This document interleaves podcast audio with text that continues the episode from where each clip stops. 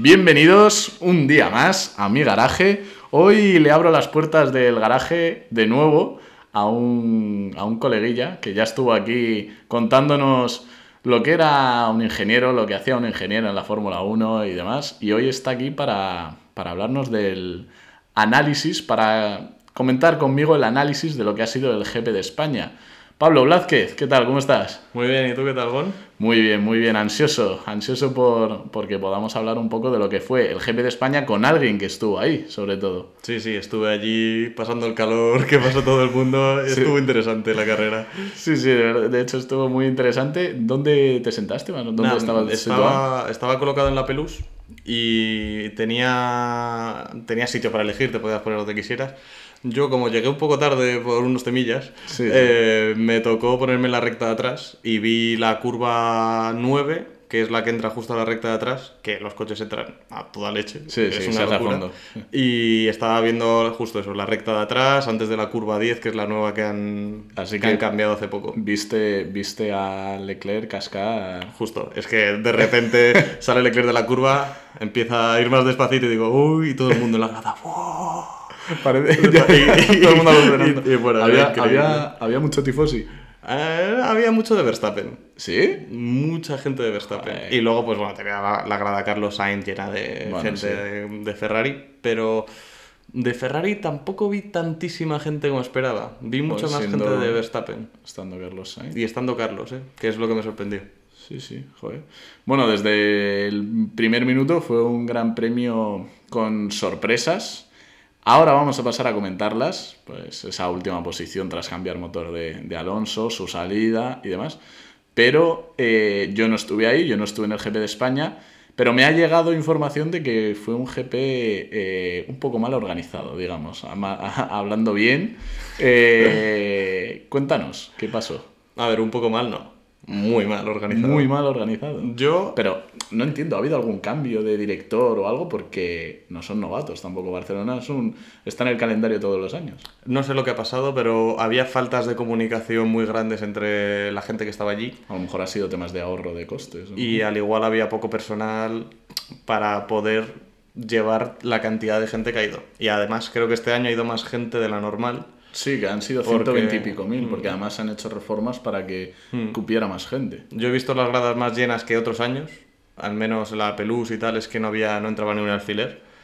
Y, mm, y vamos, la gente estaba con muchas ganas de ir a un gran premio después de tantos años, tantos años, tanto Ya. tiempo Bueno, encerrado sin poder ir, Sí, sí, sí. tal, pues la gente tenía unas ganas locas y este año lo que, lo que pasó con las entradas de la grada Carlos Sainz, tres horas duraron Ah, en sí. venderse. Sí, sí, sí, Al sí. final... Yo la he sufrido, de hecho. Claro, se llenó muy rápido. Y pues nada, al final lo que pasó es el fin de semana, el sábado, yo fui con la calma porque dije, Buah, libres a la una, tranquilamente. Sí. Salí de casa a las 11. Eh, Jo, al- fuiste con tiempo, Sí, ¿eh? sí, sí. Ba- Bastante tiempo, a las 11. Dices, joder, hasta la una tienes un par de Sí, sí, horitas sí. tranquilamente. Pues no llegué a los libres. Va, no llegué a, la- a empezar los libres. Vamos, llegué a 10 y cuarto algo así fue. Y fue un poquillo complicado porque, primero, eh, estaba mal señalizado los parkings. Por ejemplo, yo iba al parking A y Tú fuiste en- solo- en tu coche. fui en mi coche y solo había señales para parking B y parking C en una dirección. En la dirección opuesta, si venías por el sentido contrario, sí que tenías entrada, en plan, sí que estaba marcado el parking A donde estaba, que hasta ahí sin problema. Luego, todo el mundo se paraba a preguntar, oye, ¿dónde está tal? Porque estaba todo tan mal señalizado Y que... generaba una cola. Claro, generaba una cola, se paraban a preguntar a un tío que estaba en mitad de la carretera. Bueno, Eso es de mala gestión del que se encargaba Claro. de hacer eso, no Si está ni mal de costes ni nada, o sea... Sí, sí, al final estaba es- mal, mal organizado todo. Sí. Luego había mil calles cortadas alrededor, entonces tú el GPS te manda por un sitio, que imagino que a todo el mundo le mandaba por ese sitio, Y cortado. y redireccionan a todo el mundo hacia una entrada única, mm, que al final se forman unos apelotonamientos de gente, Sí. que era una locura. Y bueno, el sábado eso salía a las 11, aparqué alrededor de... En plan, yo estaba a 20 minutos del circuito, Sí, o sea que 11 y 20, 11 y media estabas ya en el circuito. Pues no conseguí aparcar hasta las 11. Digo, bueno, sí, 11 y pico, casi 12. En plan, tardé una hora en llegar, media hora, media hora de atasco y yo, en plan, mi incorporación era casi directa. Sí. En plan, que yo estaba al lado, es que no sí, tardaba sí. absolutamente nada. Pues entre los atascos, la mala señalización, tal, no llegué. Total. ¿Fuiste, eh, ¿fuiste solo? ¿O- No, a ese día fui, iba con mi familia Sí, y, y fuimos en coche los cuatro. sí. Total, que aparcamos, ya después de una odisea tremenda para aparcar, porque entre autobuses que no pasaban, bueno, un caos, eh, ya llegamos y nos dicen, no, tenéis que entrar por la puerta 7. La puerta 7 había una cola que tenía un kilómetro y pico de longitud, al menos. Y Sí. avanzaba, no avanzaba tampoco muy lento, pero es que Tampoco muy para rápido. empezar a hacer la cola, tardé 10 minutos, 15 minutos de paseo cargado Ya. y luego empecé a hacer la cola. Que ya, bueno, ya yendo por la cola vimos a la gente, estaba la gente con los minis de cerveza para combatir el calor, que hacía un calor tremendo. Le dije a mi padre, tío, vete a por uno ahora, porque es que si no nos va a dar algo. Dice mi padre, vale, vale. Me quedé yo con las sillas y las cosas y tal, y él se fue. Y cuando volvió, vino con el mini y tal, y le dije, joder, ¿cuánto te ha costado? ¿Cuánto crees que le costó? Un mini de cerveza, un litro. Un mini. A ver, a mí ya más de... Y te estoy diciendo un precio así como de sitio cerrado, recinto Sí. cerrado, como puede ser en un concierto de un tal. 7 euros. 10, 10, 10 como mucho. 15 pavos. 15 pavos un mini de cerveza. Sí, sí, sí. ¿Y cuántos cogió? O sea, cogió... Y uno. cogió uno porque dijo, venga ya. Y veníamos, llevábamos cosas nosotros también. 15 euros. Sí, sí. No, no, si es que... Bueno, esto lo hablaba hace poco era- con amigos, que esto está disparado todo. Y eso era fuera del circuito, eso no era dentro aún. Era para hacer la cola. Ah, vale, vale, vale. En plan, que dentro no llegué a Sí, consumir bueno, nada. Porque no se le puede achacar a la organización. No, no. Eso es un listo que se puso ahí con cerveza que hacía 30 No, grados. no, pero eso era, había puestos fuera. Había puesto. Había pues una especie de Oktoberfest, por decirlo de alguna forma, con Bueno. puestecillos y tal, y tú podías ir a comprar. Vale, eso sí que lo podía haber puesto la organización. Claro, eso yo creo que lo puso la organización, de Vale, hecho. sí, Sí, sí, 15 sí. pavos un litro de cerveza. Y dentro imagino que costaría o 15 o 20, pero ya no quise ir a verlo directamente. Es una salvajada. Y luego también hubo el tema de, de mucho calor, hacer cola, mucho calor, tal. Hubo mucha gente que le dio insolaciones. Y O sea, mucho- de hecho tuvieron, es que había una cantidad de guiris quemados, que es que no, no te lo crees. había un guiri rojo que Hombre, si había tomando el mucho holandés además. eh, Tal cual. Todos los de Max Verstappen están zumbados. Son, Sí, ¿no? son otro rollo de fans. Ay, muy divertido, la verdad. Joder, joder. Pues bueno, yo creo que por lo menos después de todo eso que pasaste, mereció un poco la, la Sí. pena, ¿no? Todo- Mereció la pena, mereció la pena. Lo único que tengo una queja más, que se me había olvidado. Suéltala, suéltala, Se me había olvidado. El... En donde yo me puse, eh, era el sitio que menos gente se ponía en la recta de atrás, porque no había pantalla. Ah, por eso hoy Entonces- cuando te he dicho lo de... Claro, yo la carrera, eh, yo estaba intentando a través de Caran Driver refrescar los resultados y comentarios en directo para enterarme de Sí, más o menos que- lo que iba pasando. Eh, yo he venido, habíamos quedado para grabar. eh, él estaba en la puerta de mi casa, pero yo llegaba un poco tarde porque estaba en Madrid. Y, y le he dicho, tal, perdona, tal. Y me dice, no, se me estaba viendo eh, un resumen de la carrera. Y yo, anda. Y me dice, es que, claro, como no la vi, y yo, como que no la viste? Si estuviste en el circuito. Y me dices, es que no, no había ni pantalla, no había. Era, era un poco caos. Y claro, las zonas de pantallas a las 9 y media de la mañana estaban llenas. Ya. El día de la carrera. Ya, ya, ya. Que el día de la carrera, por cierto, carrera no, llegué, no llegué ni al parking. ¿Y qué hiciste? ¿Aparcaste Aparcamos por, ahí. y cogisteis un taxi o algo? Aparcamos cerca del circuito en un sitio aleatorio Sí, sí, sí. y entramos andando. Y ahí sí que tuvimos suerte. Por lo menos ahí sí que tenías un poco la experiencia de los libres de la clasificación, pero quien va solo a la carrera, que hay mucha gente que va Mm. solo a la carrera, eh, pues a lo mejor se perdió la salida. Y Sí, sí, gracia. sí, y la carrera a las 3 yo pensaba que no llegaba. ¿En serio? Estábamos parados, en todos los sitios parados. Es que avanzabas 10 metros a la hora. Y dijimos, dejamos el coche aquí, lo aparcamos en un sitio y tiramos. Y por suerte teníamos la puerta 4 cerca, eh, que a nosotros el primer día nos dijeron que solo se podía entrar por las 7. Y claro, la 7 estaba colapsada siempre. Entonces, Sí, son este esos temas día- que dices, Sí. ¿por qué? Es que no... ilógico, pero bueno. Total, entramos por la 4 sin ningún problema. Eso sí, nos quitaron el palo de la sombrilla. Para los que vayáis próximamente a algún circuito, no se puede llevar el palo de la sombrilla. ¿En serio? Ni latas, avisamos. Y bueno, Ni palo de sombrilla ni latas. Vale, Sí. vale. Y nada, al final entramos y ya vimos el Gran Premio, que fue algo bastante, bastante espectacular, porque cómo se agarran esos coches en curva. Nah, es que es alucinante. Es que- es, es- es lo que tiene esta Fórmula 1 de la última década prácticamente. Y cómo Más- acelera. más- sí, sí. Porque también había carreras de F2, F3 em, Claro, ahí y vas Women Series. la, la evolución que hay de cada monoplaza. Una diferencia- Hasta el F1, que sí. Es que ves los coches de F2, que ya son bastante top, Sí. y es que van la mitad de has, tú que has sido ingeniero en equipos de F4. El F4, tú ves el Fórmula 1 y el F4 y dices, no, no, ¿esto, ¿esto qué es? son es un triciclo y, Sí, y sí. un coche, de verdad. Sí, sí. Bueno, pues eh, metiéndonos más en, en el tema de la, de la carrera, que es lo que nos trae hoy, lo que nos junta a ti y a mí Sí. hoy. Aunque también el tema de la organización ha sido Mm. interesante comentarlo. Sobre todo por si alguno está pensando ir el año que viene, como yo, que voy a ir seguro. Estoy pensando ir este año por Timao, pero bueno, Uh. sí, sí, ojito. Eh, Fernando salió último tras, tras cambiar motor. Seguramente fuera un motor que no iba a llegar eh, y han querido aprovechar esta mala, esta mala clasificación para no perder, para no estar tan penalizado, ¿no? Y han dicho, pues aprovechamos y cambiamos en esta que, que- que ha clasificado 17.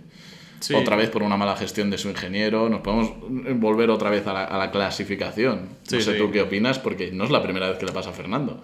Es que últimamente, no solo a Fernando, sino a todos, está habiendo un poco de caos de intentar entrar Sí, sí, el último segundo de la vuelta, en plan, pa- justo cuando se acaba el crono para tener la pista mejor. ¿Y, ¿Y no tal. crees que eh, la FIA a lo mejor debería tomar algún tipo de medida? Porque es que, como se siga repitiendo esto, Es que igual un día le pasa a Fernando, pero otro le pasa a Leclerc eh, tres carreras de final de la temporada, yo qué sé.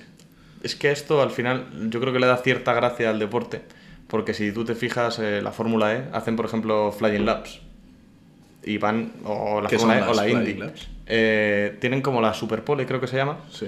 Y literalmente que cogen y sale solo una pista. Y creo que tiene la vuelta de calentamiento, una vuelta para hacer la, la vuelta buena Nah, nah, y la vuelta no entre digo las broma. Entonces, pierde la emoción de uno se ha encontrado con tráfico, Sí, sí, sí. en plan es menos imprevisible. Sí, pero es verdad que eh, los últimos grandes premios, también el año pasado y, y el pasado, eh, como que ya lo estamos viendo muchas veces eso de, de salir el, el querer salir el último y al final te- a veces es hasta peligroso. Me acuerdo yo en Austria, el, en 2020, que se encontraban colas paradas y uno venía en vuelta lanzada a una curva casi ciega Sí. a 200 y se encontraba un coche prácticamente parado. Sí, sí, Porque eso, estaba esperando a que salieran los de delante y salir lanzados. eso es Eh, complicado. ¿eh? Y, por ejemplo, nos viene a la cabeza, creo que fue Monza, el año ese que querían todos coger el rebufo de otro, eh, creo que fue 2019, que- algo así, que estaban todos, que al final la mitad no entraron a hacer vuelta. Y porque pasaron ya Sí, con sí, una bandera sí. de cuadros, que me me acuerdo acuerdo. que fue un show eso, que de hecho se lió con la FIA, tal. Bueno, que nos estamos desviando de, de Barcelona. Nada, nada, eso es lo que me poquito. gusta. Aquí nos ponemos Que a hablar de una estamos cosa- hablando del motor de Alonso. Sí, sí, estamos hablando del motor de Alonso. Que, bueno, pues eso lo cambió, salió último detrás de los Williams, de Aston Martin, de, de, de todos esos, pero hizo una espectacular salida. Al contrario que Sainz. Pero bueno, empecemos por la salida de Alonso, que, que ¿cuántas posiciones se comió solo en la en Creo la que recta? ganó 4 o 5. Sí, sí.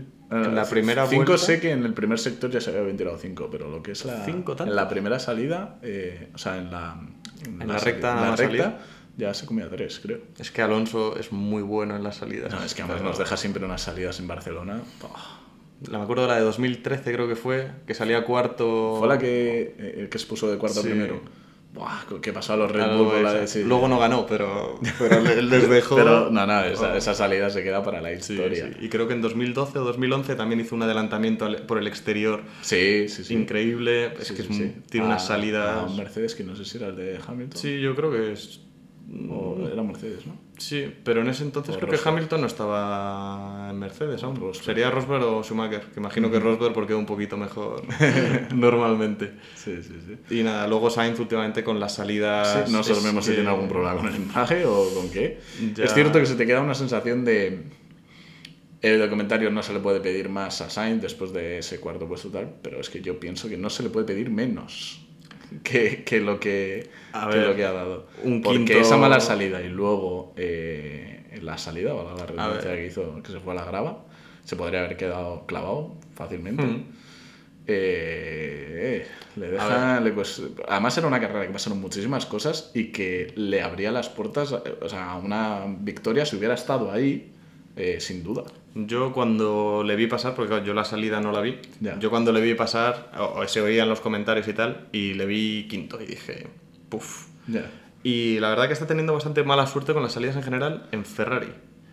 Porque en McLaren, en Renault, en Alfa Tauri, bueno, el antiguo Toro Rosso, Pero- salía muy bien. ¿Tú crees que Siempre. es mala suerte? O- Yo creo que es que el sistema de salida de Ferrari no está bien hecho. No. O él no está acostumbrado a ese sistema de salida. Debe ser eso, porque Leclerc de momento, Mm. siempre, incluso cuando más presión ha tenido, Mm. ha salido. Y luego también considero que el hecho de salir un pelín detrás siempre le ha de la pasado zona limpia. que, claro, pero siempre le bloquean. Sí. Puede salir igual que Leclerc, por ejemplo, Miami salió igual que Leclerc, muy parecido, y de repente Leclerc, claro, pilla el interior, No le va a meter coche. no a le va a meter coche, Y ya tiene detrás a Verstappen. y Verstappen por el exterior se mete. Y entonces le está, le está teniendo mala suerte con las salidas y luego yo creo eso, no se acostumbra al sistema de, de Ferrari. Y luego eso, cuando le vi quinto dije, tío, esta carrera es que si se tocan Verstappen y Leclerc, la tenías para ganar. Pero Y sin duda. no se llegaron a tocar, pero joder, Leclerc cayó y... Y Verstappen, como si y le pasó lo mismo que, que a Sainz. Si, si no le llega... También Sainz se tocó en la salida. Sí, sí, sí. sí. Iba con el alerón, imagino que tocado durante toda la carrera, porque se vieron ver, dicen- piezas de fibra volar. Sí, dicen que, que esa salida que tuvo en la misma curva que Verstappen es que tenían viento racheado de, de culo, Mm. eh, de cola. De cola. Eh, y que pudo ser por eso, pero bueno, solo le pasó a ellos dos. No sé, no sé. Pero bueno, que sacó amor. La verdad es que lo que podría haber sido mucho peor acabó siendo un cuarto, un cuarto puesto que al final recuperó un poco esos puntos que, que se perdieron con Leclerc, sin duda. A ver, ah, yo de todas formas quiero hacer una mención a Hamilton. Sí, sí, ahora iba a hablar de él. Porque- Todo está todo pensado. La pelea que tuvo con Hamilton, eso sí que me... Lo de Hamilton sí me parece algo de, de campeón del mundo. Por mucho que al principio se quejase, dijese, joder, tío, en plan, Sí. eh, no quiero, salvamos la unidad de potencia, no sé qué. Que quede, que hubiese quedado cuarto, a no ser por lo Sí, de un la gasolina. sobrecalentamiento. ¿Era sobrecalentamiento? Sobrecalentamiento, sí, sí. Ah, yo entendí, bueno, No, es no, que no, claro, en el eso es- circuito me enteré de lo Claro, que me es que lo primero que salió era que era temas de gasolina, pero no, porque además fíjate que a Russell le pasó lo mismo. Sí, Bueno, sí, no Russell aflojó luego. pero- Lo de Russell no me enteré, la Sí, pues Russell tuvo- le vi más detrás. Tuvo problemas de sobrecalentamiento también. Ah, joder. Sí, sí, sí. Y el DNF mítico. Sí, sí, sí, sí. Pues nada. Y bueno, como comentaba, era fue una salida limpia hasta el toque de Hamilton con, Con Magnussen. Con Magnussen, que, ahí no sé a dónde sí. iba Magnussen, la verdad. Bueno, Bueno, a mí me parece que la Raikkonen- culpa... Raikkonen algún año ha hecho algún adelantamiento por ahí. Ya, ya, pero sin poder puedes adelantar perfectamente. Sí, además lo hizo Verstappen también, creo. En ¿Sí? esa misma, en esta misma, ¿fue, fue en esa curva. Bueno, se tiró en una. No, no, no, no fue ahí, no fue ahí. No fue ahí. ¿A Fue, quién? fue en el esta, en el estadio. A Botas, a Botas fue en el estadio sí. ya. Fue antes de la chicane, justo. Justo, fue, fue, Fue curva 12 o algo así. Sí, sí, sí, sí, sí. Bueno, que eso, que tú te puedes inventar el sitio siempre para adelantar, pero, pero joder, hazlo bien, ¿no? Sí, bueno, así Sí. acabó Magnussen. Sí, sí, porque encima justo Hamilton no, no, no tiró el coche ni, ni hizo un movimiento extraño. o sea, No, fue no. Magnussen directo, directo a por él. De hecho, eso fue un poco mala suerte al final. Se quedaron atrás. Eso le vino bien a Alonso también. Para remontar unas Sí, sí, posiciones. desde luego, los Haas Eh, cayeron los completamente. Haas. Que tuvieron problemas de motor también. Mm. Eh, y, eh, perdón, Alfa, Alfa Romeo fue el que eh, abandonó, abandonó Wang Yuzu, motor Ferrari también. Ya. Leclerc abandonó. A ver si ahora. Uy, el motor Ferrari. A ver si ahora de repente lo que creíamos que era muy fiable, porque hasta ahora lo que les salvaba era la fiabilidad, porque cada carrera que ha, que ha podido terminar Verstappen la ha ganado. Sí. Pero claro, a dos o tres abandonos lleva ya. Mm, abandonó en Bahrein la primera y Melbourne. abandonó en Melbourne. Joder, es que no nos sé, las vemos todas, sí, todas, sí, pero es que Ya se nos, tengo, se tengo nos un va. cacao. Se nos va todo. Sí, porque esa fue la que Russell hizo podium.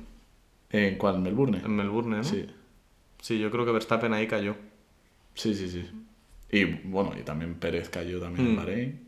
Sí, sí, pero, la fiabilidad. pero bueno, eso, que la fiabilidad era una de las grandes bazas. Evidentemente es un coche rápido, pero era una de las grandes bazas que tenía, que tenía Ferrari frente a, a Verstappen. Eh, el Mercedes, hay que hablar de él. Ya lo hablamos en la previa, lo hablé con Gaby, que vino a comentar la previa del GP de Barcelona. Como yo tenía mis.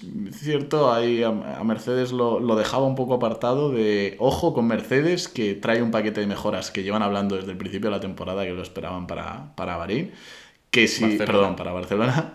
Que si funcionaba. mm, si no funcionaba, seguramente dieran por perdida la temporada y estarían preparando ya, preparándose ya para, para el año que viene pero se ha demostrado que es un paquete que ha funcionado y anda, que ha funcionado. Mira, podio de Russell, Hamilton podría haber estado ahí, así que otro equipo más, otros eh, pilotos más que se suman a esta fiesta de, del- por el título de- del campeonato. Sin duda. Más pilotos que tienen que, que luchar contra Sainz. sí. Lo Bueno, bueno- Sainz tiene que luchar contra más pilotos. Y encima muy buenos. Muy, muy buenos, ya lo vimos en Russell. Lo bueno para Ferrari es que ha conseguido un buen paquete de puntos estas primeras carreras y ahora se suma otro competidor, por ejemplo, contra Red Bull, para ese reparto de puntos sea más equitativo. Una vez ya tiene, ya tiene Ferrari su montoncito de puntos ganados estas primeras carreras. Sí, de hecho, ya lo dije yo en el podcast anterior que grabé, el de Destripando a un ingeniero, Sí. que mm, mi profesor que estaba metido un poco en lo de la Fórmula 1, este apostaba 20 a Mercedes, eh, 30 a Red Bull y 50 a Ferrari. Y pues mira, Mercedes está volviendo a aparecer. Si es que Mercedes nunca se le puede dar por muerto. No, no, nunca, nunca. No, Con ese hecho, presupuesto. nadie ha querido, con ese presupuesto, con esas, esos ingenieros, también, evidentemente por el presupuesto, pero es que nunca se le puede dar, nunca se le puede dar por muerto. Yo, eh, cuando empezó la carrera y tuvo los problemas que tuvo Sainz, el abandono de Leclerc, es que no paraba de. No se me paraba de pasar por la cabeza decir, es que Ferrari va a perder este campeonato al final por novatos, que sabemos que Red Bull tiene, tiene muchísima calle en esto, pese a que el, el campeón histórico, el que más mundiales tiene, sin duda, es, es Ferrari. Pero siempre da la sensación de que Red Bull y también Mercedes tienen muchísima más calle y que con- consiguen amortizar muchísimo mejor esos puntos. Que al final Ferrari, con el mejor coche hasta ahora, eh, eh, se, se- se niega a, a- A ver, a ganar las, las Tampoco ha, carreras de- sido, tampoco ha sido eso. En plan, no estoy 100% seguro que sea el mejor coche Ya. ahora.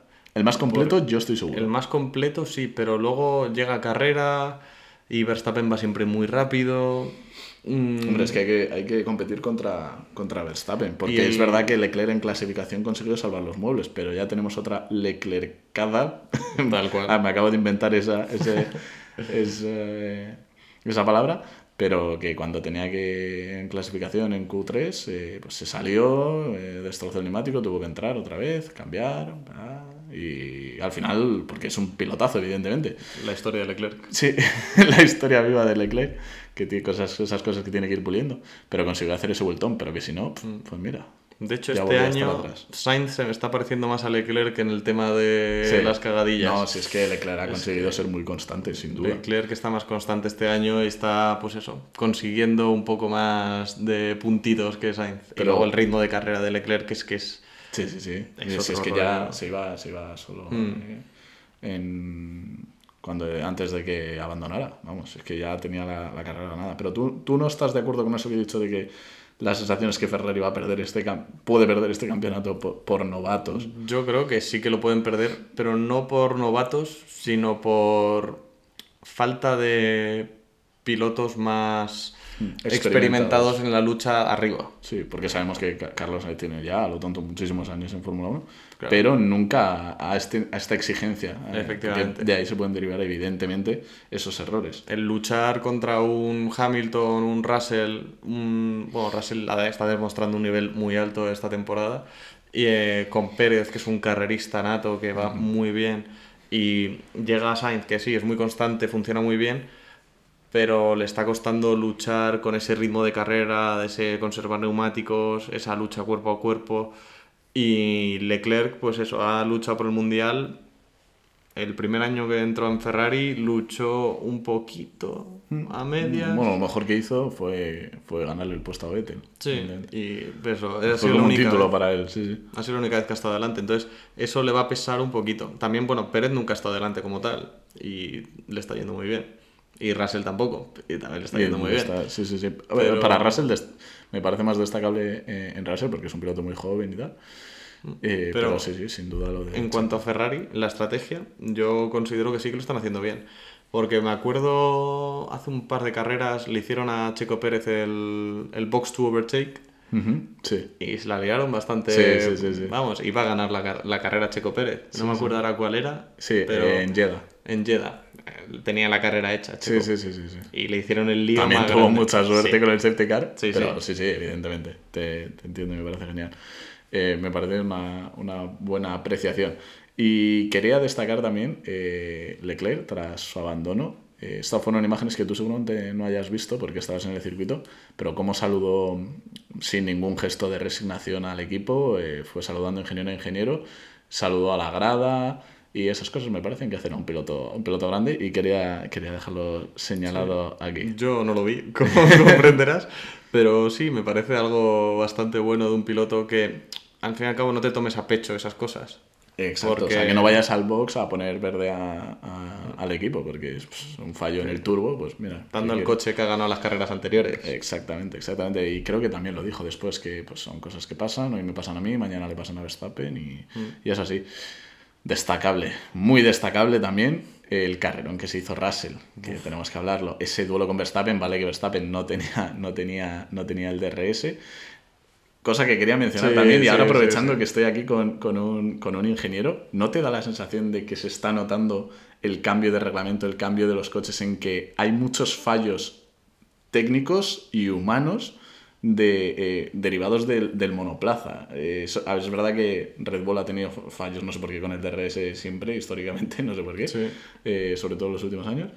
Pero como que hay más... eh, se nota que les falta un poco cogerle ese punto a, a este nuevo monoplaza, todos los Sí, equipos. Es hablo. que este año, al tener el cambio de normativa, tener que reorganizar, digamos, todo lo que va dentro del coche, eh, los componentes no van a recorrer la misma. no van a tener los cables la misma longitud, no va a estar todo exactamente Les igual. falta todavía ese ensayo-error que les va a dar esta temporada y seguramente las siguientes sean más constantes. Pero voy desde que la rueda es más grande, más pesada o más ancha y el ingeniero pues le costará, de- se tendrá que adaptar a esa forma de cambiar la rueda en una parada como de lo que pasó en el, en el DRS de Bueno, los de ingenieros no cambian ruedas. Bueno, los mecánicos. Los mecánicos. Sí, sí, sí. Un ingeniero, ya te digo, a mí no me vas a ver cambiando una rueda.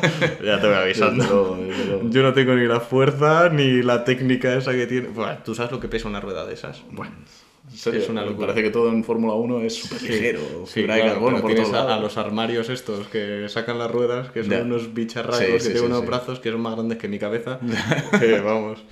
Sí, sí. Pero sí, al final eso. El cambio de organización en, en los coches, que se llama packaging, así un poco Sí. más técnico, el cambio de packaging pues ha generado yo creo problemas hidráulicos porque el DRS es algo súper básico. Sí, sí, es sí, un tema hidráulico que Pero- tienes una bomba que acciona un mecanismo y ya está. es un mecanismo que tiene que soportar unas fuerzas Sí. brutales. Sí, sí, tema. pero al fin y al cabo es hidráulica que lo conoce todo el mundo de toda la vida. Es algo bastante básico en ingeniería. Sí, sí. Yo no Pues- sé mucho de hidráulica, pero ya, ya, ya. todo todos mis compañeros que sí que saben dicen, bueno, hidráulica, esto es súper fácil, no sé qué. Yo hidráulica... aprobamos. Sí.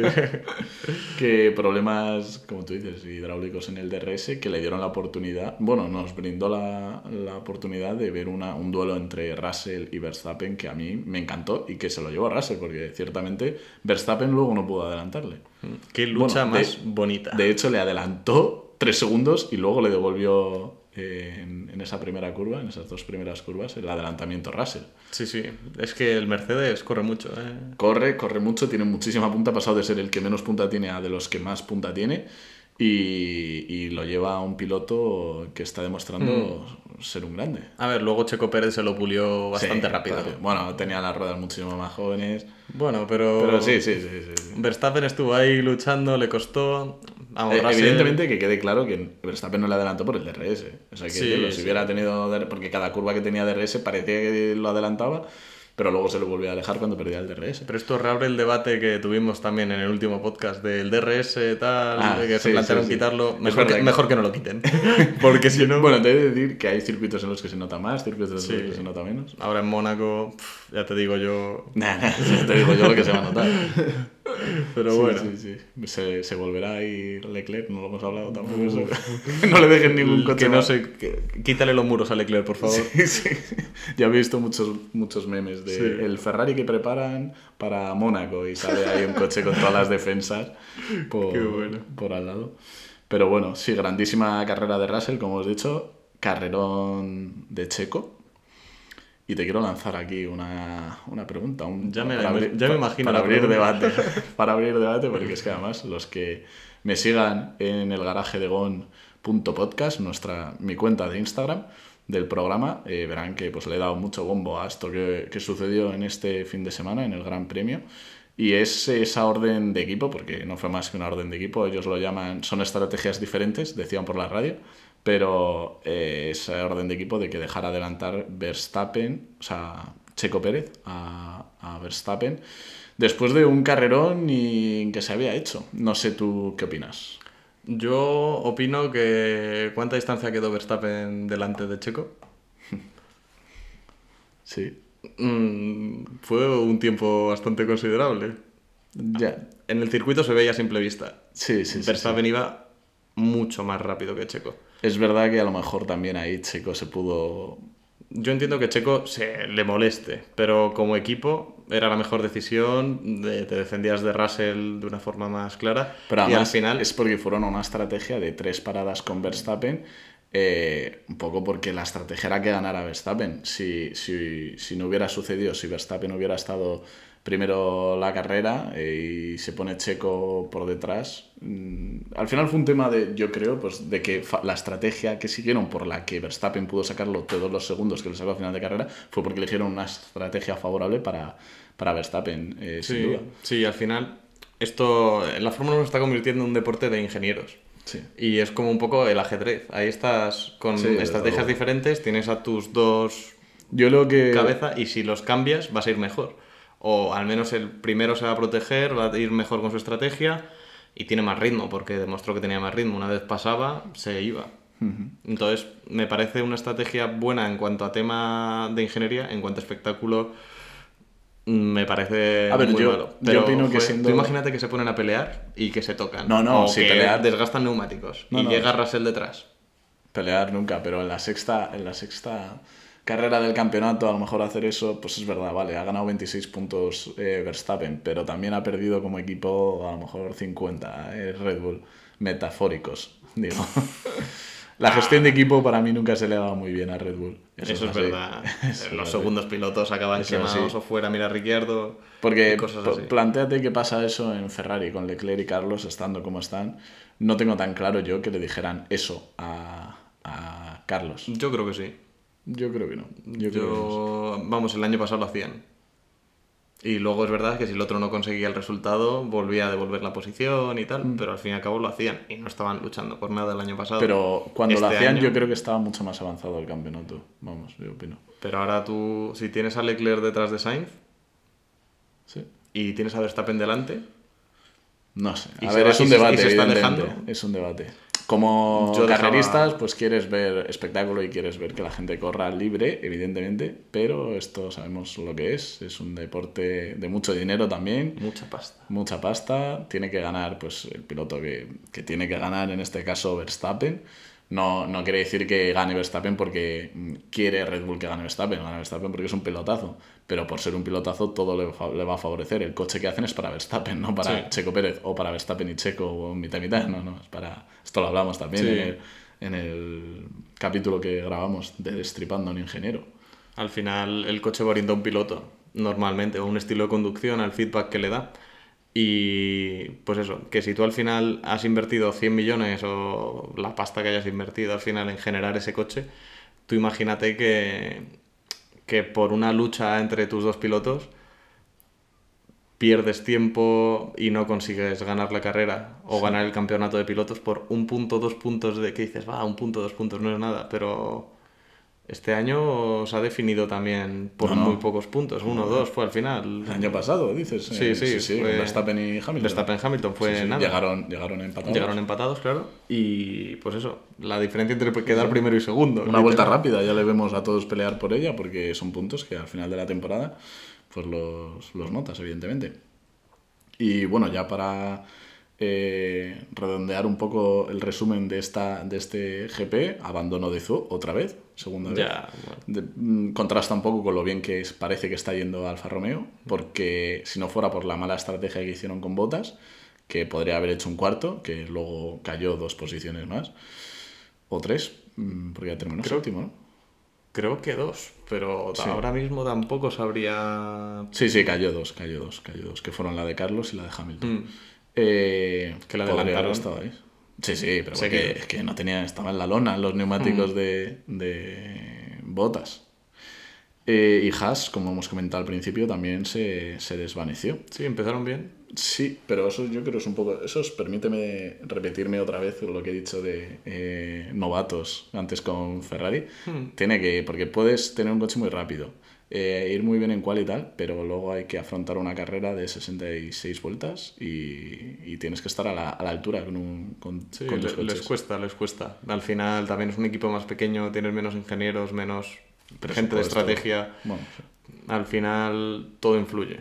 Sí, sí, desde luego. Y si tienes a 30.000 personas detrás diciéndote lo que tienes que hacer con una hoja de cálculo que funciona perfectísima, pues se nota, se nota. Bueno, y llegados a este, a este punto, para un poco finalizar este análisis bastante profundo que hemos hecho eh, Pablo y yo de este GP de España, pues Pablo, vamos a hacer algo que me encanta hacer en todos los análisis de las carreras y es ponerle nota a un poco lo que ha sido el fin de semana. De sobresaliente, notable, aprobado y suspenso, te dejo englobar lo que quieras. Como si quieres suspender a la organización, como si quieres suspender a la FIA, aprobar a Red Bull, eh, suspender a Carlos, lo, lo que, lo que tú quieras. La cosa es un poco, pues, eh, esa, esa cómputo eh, que haces tú del, del fin de semana. Empieza, empieza si quieres. Vale, pues empezamos, mira. Yo le ponía un sobresaliente a Red Bull en general, tanto Checo como, como Verstappen hicieron una carrera espectacular, incluso con el fallo de Verstappen, que lo solucionó bastante bien, se hizo un Dakar, como dijo Pedro de la Rosa, Sí, sí, sí. y aún así lo podría haber- apañó. sí, sí, podría haber dañado mucho. Sí, sí, y muy bueno al final. Y gracias a Red Bull, la estrategia, tres paradas, todo esto, incluso con el problema de DRS consiguieron adelantar a Russell. Me parece que como equipo lo ha hecho muy bien. Eh, luego también quería poner eh, sobresaliente a Russell con esa pelea. Te voy a dejar porque es la primera vez, pero solo uno, ¿eh? Bueno, pero sí, sí, Red es, lo que, es lo que toca. Me vale, es me que vale. Russell se merecía sobresaliente esta Sí, carrera. sí, sí. Luego ya te diré cuál ha sido la mía. Venga, venga. Ahora, bueno, eh, notable le voy a poner a Alonso. Al final, bueno, saliendo del vigésimo, ha peleado bastante bien, es una salida increíble, ha mantenido bien la carrera y por el fallo de Alpine al final con los boxes y tal no consiguió llegar a Norris, pero se igualó casi a su compañero de equipo, algo muy bien, la- que lo ha hecho muy bien, vamos. Eh, luego le di un aprobado raspadito, raspadito a Sainz. Mala salida, Qué bueno eres. el accidente. Eres demasiado bueno. Al final llegó a la posición que tenía que haber conseguido si hubiese salido todo normal, digamos, porque Russell, este gran premio está intratable, opino, mejor que Sainz. Y luego solo voy a suspender a una cosa y es a la organización. Sí, después de cómo hemos empezado el Madre programa, mía, como qué para no calor suspenderlo. pasé también, cero toldos, bueno, bueno, muy mal todo. Así que nada, esas son mis notas del GP de Cataluña. Pues me, me parece, me parece muy bien. Y bueno, mm, pues voy a empezar con las mías. Dale, Yo le doy un sobresaliente a Russell porque son de estas carreras pues que mm, hacen a un piloto eh, y sobre todo ya van eh, dándole nombre, dándole forma a lo que puede ser un gran piloto con el que seguro que nos lo vamos a pasar muy, muy bien. Sí, primera Porque- carrera que lucha así guay como con botas eh, cuando subió a Mercedes. Sí. Una pelea así que digas, sí, "Buah, sí, para recordar. Sí, sí, sí, desde luego. Que son las que todos los grandes pilotos que quieren hacer algo importante en la Fórmula 1, pues son esas carreras que tienen que tener. Eh, notable le pongo a Checo, porque considero que es pieza fundamental en las victorias de, de Red Bull, aunque vengan por él o vengan por eh, Verstappen. La victoria de Verstappen también es, vamos, se sabe en el primer momento en el que lo primero que dice por la radio Verstappen es gracias, a, gracias compi, gracias compañero. Y, y pienso pues que pues, tiene que estar ahí. De hecho, he estado a punto de darle el excelente, pero bueno, no he querido ser tan pelota que, Es muy bueno. que yo Checo. también critiqué mucho a Checo en, en- en cursos anteriores. Es muy Eh, bueno, sí, lo hace muy bien. Es muy bueno. Quiero darle también el aprobado, se lo doy a Mercedes, porque las ¿Solo? expectativas... pero Es que no le puedo dar sobresaliente a todos, ni... ni- sí, le, podría haber dado un notable, ¿vale? Pero al final le estoy dando sobresaliente a Russell, que quedó tercero, y aprobado a... Vale, venga. Le doy, le doy un aprobado que, como tú bien dices, me gustaría darle más, ¿eh? pero la cosa es así, tienes el sobresaliente, notable, aprobado y suspenso. Le doy el aprobado porque teníamos muchas expectativas con esas mejoras de, del Mercedes y sin duda las han cumplido, se, han- se meten, se meten automáticamente en, en la pelea. No te digo que estén ahí para ganar el Mundial. Y, pero bueno, que van a dar guerra eh, seguro con esos dos grandes pilotos. Y el suspenso se lo doy a Alpine, en contraposición a tu notable o aprobado, que creo que le has No, dado. notable, Alonso solo. Alonso, sí, sí. Alpine, Bueno, Pero precisamente eh, por ese contraste eh, Mm. de tu aprobado, porque Alonso lo hizo genial, evidentemente, porque tuvo que luchar con todo- con- contra todo lo que se le pasó por la carrera, pero también contra su equipo, que le hizo una mala parada, que le volvió a tirar para atrás y tuvo que recuperar las posiciones, que no le está dando el mejor coche sin duda para nada. Lo de la clasificación. La clasificación, eh, que es- al final es un error pues tonto de no saber posicionar bien a tu, a tu piloto para encarar esa, esa parte fundamental de la clasificación, esa vuelta fundamental.